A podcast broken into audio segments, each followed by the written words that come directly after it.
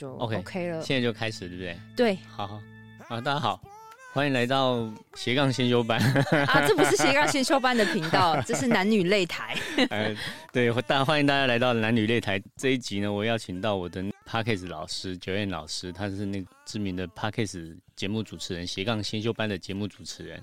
谢谢。然后谢谢？呢，就是我要邀请他来谈谈有关他的 我现在我现在想到有点难以启齿。我的什么让你先说？哦，就是他的感情故事就对了。为什么会为什么会想要谈他的感情故事呢？因为我第一次上九院的课的时候啊，嗯他听到说我想要做有关这个男女感情故事的这个 podcast 的时候，呃，当天晚上他就在下课之后，他就在那个教室的楼下就跟我聊了很久。他聊到说他他他的故事很丰富，所以我就记起来了。对，然后呢，就是这样好了，因因为我上他的课，他是一个很严格的老师，他的讲义上面说邀请来宾，第一件事情就是要闭嘴给来宾讲话，所以呢，我现在话不多说，那欢迎 Joanne。好，谢谢谢谢，太有趣了。我觉得这个题目真的很有趣。那可能大家对我还有点陌生，我先跟大家自我介绍一下。那就如翠珊所说的，我是斜杠先修班的 Podcast 主持人。好，这是我第一个身份。那第二个身份呢，我是 Podcast 实作课程的讲师，就是我也有在教各大专院校或者上班族教他们做节目。那翠珊就是我带起来的学生。那第三个身份就是大家称之我是社团里的鞭子老师，就是那个打人的鞭子。对，嗯因为我。我的主力平台是社团，那我社团里面呢有有一些粉丝，其实他就是我的学生了，他跟跟着我一起学做斜杠。那因为我的节目就是帮助想要斜杠、想要做副业但是没有方向的人，所以我社团那些同学都是跟着我一起做斜杠的。但是因为我很严格，所以他们就叫我 打人的那个 push 的鞭子老师。但是我我觉得很妙，因为我在外面的这个受访啊，呃，跟别人受访，我都一直在讲比较。呃，知识的斜杠的东西，哎、真的是我第一次来讲感情史，我真的是完全没有，我没有在任何的平台公开我的另外一半，跟我以前的感情史从来没有，所以今天这集 真的是我有点紧张，但也有点害羞啦。但是我觉得好玩，那就聊聊看喽，这样。其实如果你看到 Joanne 本人哈、你就会知道他的感情感情史一定是很丰富。有吗？为什么？为什么你会觉得感情史丰富？嗯，他酷酷的。他说编子老师，他真的是编子老师，因为你知道学生啊，像我们我们这种外行的的这个学生，很多问题要问，但是你你他他会很有耐心的去教你，但是呢，当你的问题问到有一点点，应该怎么样？有一点幼稚的时候，他会他会他会他会他会告诉你说你自己想，不要老师问我。哎、哎、你怎么知道？对我我也是这样，对对啊对啊，嗯嗯因为因为学生他会造成一个他会长久依赖你，嗯那变成是他有什么他就问你。那我觉得很多东西是你要自己先去学会，你说过之后我再来我再来教，我觉得这是比较有效果所以我会对我我是这样子的教学没错其。实对我嗯冲击蛮大的，嗯。但是我觉得确实只有这样子才会自己去找答案。是是是，对，好吧，那我们就开始今天的主题吧。对，嗯，哎，这样好了，我先问你一个问题好了，在你这么多的感情这个 感情史里面，如果让你归纳四个，就是你认为男人有吸引力最重要的特质，会让你长时间仰慕他，这四个特质，你你可以跟我们讲一下吗？我觉得今天这一集让我好紧张。你知道我以前就是在帮别人当别人来宾的时候，我都哇侃侃而谈斜杠怎么样零到一什么的。嗯嗯然后今天你跟我讲说男人四个特质，这会让我有点害羞，就是让我觉得啊有点有点就是会真的蛮紧张。好，那其实不用紧张，因为为为什么会问这个问题呢？因为因为我有有几个朋友，他们是这样子，嗯他们谈恋爱的时候都都很顺利，但是结了婚之后问题就一大堆。嗯那女生很愿意跟同样是女生分享他们的问题，嗯，但是男生呢，通常都比较不不说。嗯但是男生总结一句话，他们觉得结婚之后，女朋友的时候，女朋友都很崇拜他，嗯，但结了婚之后，那个崇拜不见了。嗯嗯嗯，所以我嗯我我我很好奇，就是说，我们是最吸引我的特质。对对对对对，我我觉得呃，第一个我觉得真的是我不喜欢太浮夸、太甜言蜜语型的。虽然我也爱听甜言蜜语啦，哦，但是我觉得我不喜欢那种光说不做的。嗯嗯嗯嗯对对，我我喜欢实际的，所以吸引我的可能是实际的。嗯嗯，嗯，对，然后第二个是我。我我都是想讲我不喜欢的哈，嗯就是我我觉得我不喜欢话太多的，对，因为我觉得话太多有时候让我觉得很没重点，因为我就是个话多的人，所以我不喜欢另外一半还比我话多。对，然后第三个我觉得是要诚恳吧，诚恳，对，就是我我我怎怎么讲，就是我希望他是一个真诚的人，嗯对，然后再来，我觉得他是要有主见的，就是我不喜欢他是哎不知道他自己的目标，或者不晓不晓得呃他这做事这件事情他都会想要来问我，所以总结来讲，应该这四个呃有主见，话少，然后实际，然后还有什么？真诚，真诚。对，这个话少这件事情啊，其实我蛮认同的，因为因为嗯女生都喜欢酷酷的男生，有个性的男生嘛。但你很少看到那种有个性但是话又很多的，通常有个性都比较酷一点。对，没错没错，那这样就这样就 OK 了吗？这样这样子 这样就 OK 你就愿意跟他一辈子了吗？这样子路上的这样的男生蛮多的哦、哦，当 当当然没有啦，嗯当当然没有。但是我觉得，呃，因为我我以前其实你说我我我感情很丰富，我我这样子算了一下哦，就是我有 我有谈过恋爱的，真正有真的在一个 in a relationship 的里面，大概是加现在这一段，大概其实三段而已。认真算的话，三段。三段认真算，对，所以其实呃，通常我前面的那两个男朋友有都是这样的特质啦。嗯嗯，嗯，对，那当然不是说这样就 OK，因为我觉得很多东西在于相处，相处真的是一个很难的学问。对啊，对啊，嗯，的确是，嗯问题都在相处的小地方上面。对，其实我我我来录这一集之前，我一直在在在替你想，就是说这个节目现任的男朋友会不会听到？如果问你前面两任到底发生什么问题，哦为什么不会？分手？他完全不在意，他连斜杠先修班他都没有听过，啊，真的吗？因因为他他觉得呃，应该是我在别人面前侃侃而谈的那个样子，其实我跟私底下的他的相处是蛮不一样的。他自己会觉得他不习惯在台上的我的那样子，所以他其实。他如果听的话，他就会有一些他的见解，然后我们就会吵架。所以呢，今天这集他是不会听到。哦，那太好了，那我可以放心的问。可以，你可以那我可以问问你，第一个男朋友哦，对，第一个为什么会分手吗？可以啊，可以啊。其实我觉得第一个男朋友，嗯、应该说，我觉得他年纪比我大，但蛮多的哦。嗯我觉得大概有大十五岁左右哦，，这样子啊，对，真的蛮大。但他那个那个感情是我大概十九岁的时候，十五岁什么概念？你知道吗？嗯，就是当他是大学生的时候，你可能还是在幼稚园呢。啊、对啊，对啊，那时候我就是大学生啊，他就是一个社会人士啊。好好好，对对，他那时候是在踢足球的啊，他是个外国人，在踢足球的。我没有跟你讲到这一段，但 但是因为已已经是大学的事情了但是你说为什么会分手呢？我觉得主要是，我觉得年纪差太多，然后呢，好像也感觉他只是好像没有要跟我定下来。嗯嗯嗯，那很多他很多的观念，好像越来越知道到之后，就觉得好像并不是那么的合。嗯然后，然后我就觉得好像他也没有要定下来，我也不知道我的目的在哪里。然后大概交往三年多，然后就觉得好像没什么火花，好像差不多了。嗯嗯，那他现在还在台湾吗？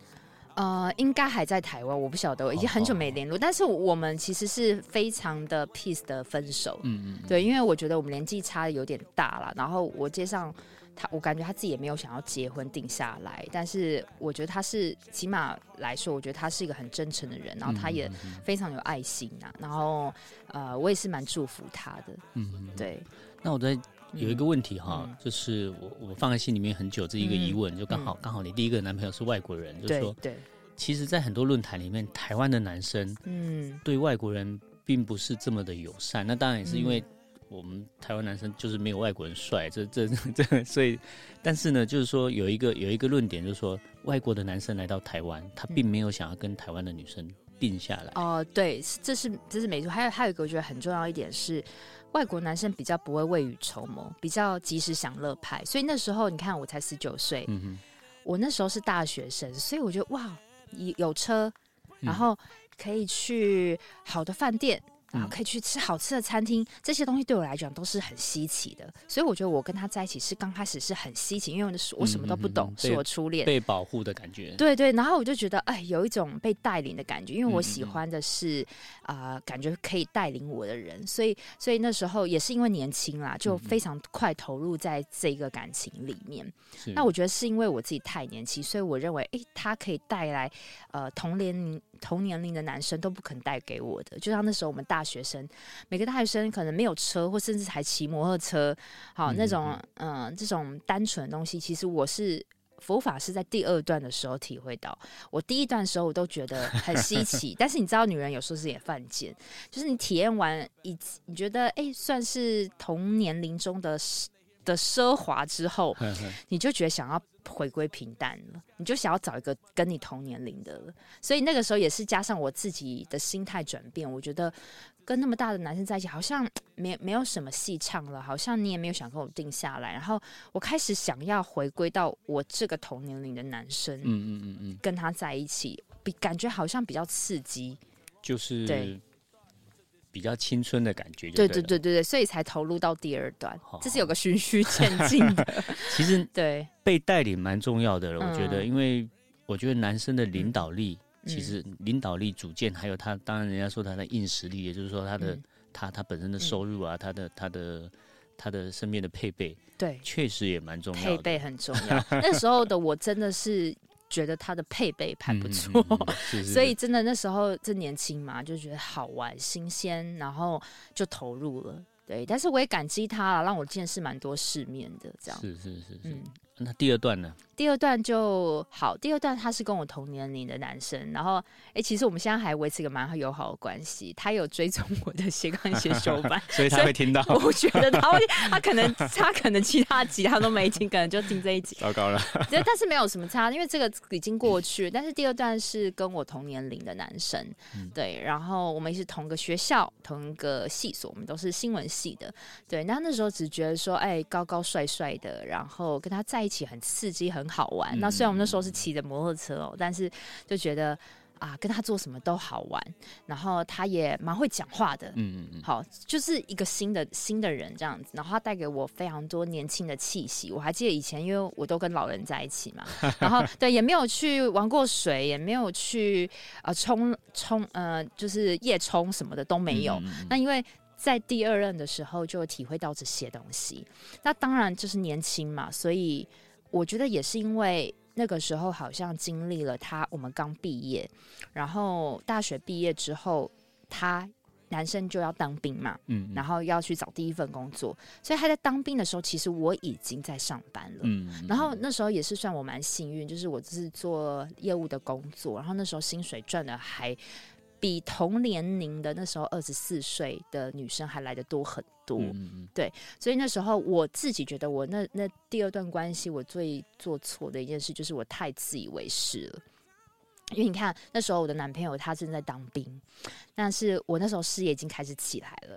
好，那他他当完兵，我也陪他在当兵那段日子，好，然后就是陪伴一起度过。那他当完兵之后，他做了第一份工作，然后我也我就觉得，诶，他嗯，我就觉得我好像觉得我比他懂得多，我比他赚得多，嗯啊，嗯所以我就会有一种以高气质的感觉，就会有一嗯种觉得好像。呃，看不起他的感觉。嗯哦，如果说某某人你现在正在听的话，我确实已经有这种感觉。那我知道你可能也有感受到，但是他反而是那种会变得更听从我，表面上是这样子啦。嗯哦，那但是我就，嗯，我我反而是因为仗着他对我的包容，然后我更骄傲。对啊对，嗯然后嗯到最后一刻压垮最后的稻草，其实是呃，我们后来反正就是有一次，我就觉得他怪怪的，就是那时候我跟我好姐妹出国玩之后，他没有想要立即见到我，好像也没有想要跟我打电话。我想说，哎，好多天我们都没有联络，怎么会没有想跟我联络？嗯然后后来我才从朋友口中得知说，他其实呃好像在外面有一个女生。但是那时候对我我来讲是压打击是非常非常大的。对，然后我我甚至是那时候哦，好冲动。那时候知道他有别的女生的时候，我马上冲到他家，跟他扭打一顿这样子哦，是真的。因为那时候觉得好痛，就是你来台北，然后很多的开销，OK，我我可以，我也可以 cover，我也可以不嫌弃说坐机车，然后跟你租房子等等，但是我却发现。因为我们不是说好说你你稳定之后我们就要结婚嘛？就是那时候很单纯嘛，二十四、二十三岁左右嘛，然后就觉得啊，怎么会有一个女生这样子？我想也想不到你居然会背叛我。嗯嗯那家里的很多东西都是我买的，凭什么那个女生来过来享享用我的东西？所以那时候就一阵真的是 暴打那样子。所以你很痛你说的那个想用那个东西是那个最近很有名那个床垫吗？我没有，没有，顶多就只是一个可能除湿机，好或好好好，是 好很笑。对，但是那时候真的很痛。其实我是我也感激他，那时候真的太痛了，然后痛到就是我我曾经就是在他旁边问我问他，然后他就跟我说：“嗯谢乔安就是我们的，他说谢乔安你什么都好，但是唯一的就是你个性太差了。”哦，我听到那一句话，我真的是有点不甘心，但又好像不知道说说说起什么，就很不甘心。然后我现在回想起来，其实还是有那个情绪啊，就是，然后后来我就也没办法，我觉得啊，你们两个就在一起了。你知道这个时候是我被宣判死刑哎、就是我觉得我一直在努力赚钱，然后以后我们赶快结婚，但是怎么突然有一个女生就这样插进来了？然后，而且那个女生好像也是比较弱弱的这样子，嗯嗯哦，那我比较强势，可能她觉得习惯我强势之后，她就去找弱弱的。那我就那时候犯贱嘛，就是分开之后，我就会看那个对方的女生的 IG，然后看到她嗯嗯嗯。她 po 他们俩在房间，我想说那些东西都是我熟悉的家具或那些，然后那时候我真的是心很沉，然后我每天嗯。上班啊，我都没化妆，然后很颓废，但是我那时候就是假日我也工作，然后变成一个工作狂，就是让我自己不要去想到这样。然后平常上班我就盯着，然后但是下班后我就是放声大哭，这样很痛很痛两个月，痛到就是因为我觉得我怎么可能输？你知道那时候是一个很在很高的位置，突然被打打到原形这样，对，所以那时候我甚至去找了一个参加一个心灵成长课程，嗯，嗯超贵，贵到爆，大概三天吧，不是不是 p 三 a 万课程啊，不是那时候还还没有认识 p a r k 那时候嗯。花了三天，三天的课花了三四万哦。然后就参加那种启蒙课，你就觉得我是不是参加这个我才有救什么的？对啊，其实我觉得感情这种事情是这样子，没有遇到的时候，每个都认为每个人都认为自己不需要导师，嗯，但回过头来看的时候，如果说能够有一个导师在我们身边提醒我们说啊，这一段感情应该怎么样怎么样，像你的第一段感情，你领导的人，后来你嗯你觉得好像就是就是这样，没什么变化就，是其实也是有点玩呃玩玩的性质啦。嗯我觉得第一段就是一个尝鲜玩玩，那嗯。第二段感觉要进入一个感情了，已经好像要结婚了，但是。就是彼此不成熟，那时候其实我也是二十三岁，他也是嘛，所以彼此不成熟。那加上刚出社会，诶，我的表现稍微比他好一点点，然后就自己自己很自大这样子。那后来我我真的也是试到四五年之后，我回想起那段感情，我我其实我还有跟他道歉呐、对啊，我就说就是呃，虽然我知道他有劈腿过，但是我还是跟他道歉。我就说我那时候确实太自大了，这样。那我觉得我那时候凭什么啊？只只不过多比他赚了一点点钱而已，啊，我也凭什么，对不对？所以，但是就就是这样子啊，然后就就参加课程啊，然后然后后来。呃，也也是因为这样子参加那个课程之后，我本来也没有想过说，那在我很低潮的时候，我也没有想过说要交一个新的男朋友。哎，但是我现在这个虽然老公啦，就就是 从那个课程来的，哦，就是那个课程之后结束之后八八年多了嘛，然后我就参加那个课程，我就认识现在的老公，然后就差不多在课堂上认识的，哦，对我们同组，就是那是一个哦你可以想象成是别人说邪教也好，我自己称是邪教，但我觉得不太尊重那个课程。但是因为他就是让一些心灵有受伤的人，然后聚在一起。那因为他也是被他同事逼迫的去参加，那我那个时候也是也是被我一个朋友怂恿去的。所以他也是刚结束一段感情，对他也是刚结束一个感情，然后就刚好我们这在同一组遇到。那我本来也没有想过从上一段要那么快的投入下一段，但是就刚好觉得、诶聊得蛮舒服的，然后嗯。好像也没有什么很怦然心动的感觉，跟第一段、第二点比起来，其实是没有的。但是莫名其妙就走到了八年多，对，也没有说要真的交往，就就就就就这样，也不知道为什么刚好两个人，反正就是就是也是就是我们有逻辑的来说，就是这三段了。对其实啊我我的状况跟你第二段感情有点像。嗯嗯嗯，我刚认识我太太的时候，她还是嗯大学生。嗯那后来她陆陆续续有做了很多的工作，当然那一开始的时候，我当然是比较主导性的。可是她后来，因为她是设计师嘛，嗯然后她就在设计这个领域，她是一个做什么都很认真的人，嗯所以这这这十几年来，她不断的进步，但是我还是停留在那个上班工作对对对对对所以当然她是一个很好的女生，她没有嗯。瞧不起我，可是这种东西对。大脑骗不了人，是。真的骗不了人。是。那我确信我们两个是没有都没有劈腿，嗯。那嗯但是那个女，尤其是女生的大脑直觉，她就算没有瞧不起你，但是她真的，她一直在勉强自己不要瞧不起你而已。对，真的是这样。我嗯懂你太太的感觉，嗯嗯她并不是不想瞧不起你，而是，但是我觉得这个其实归咎于两方哦。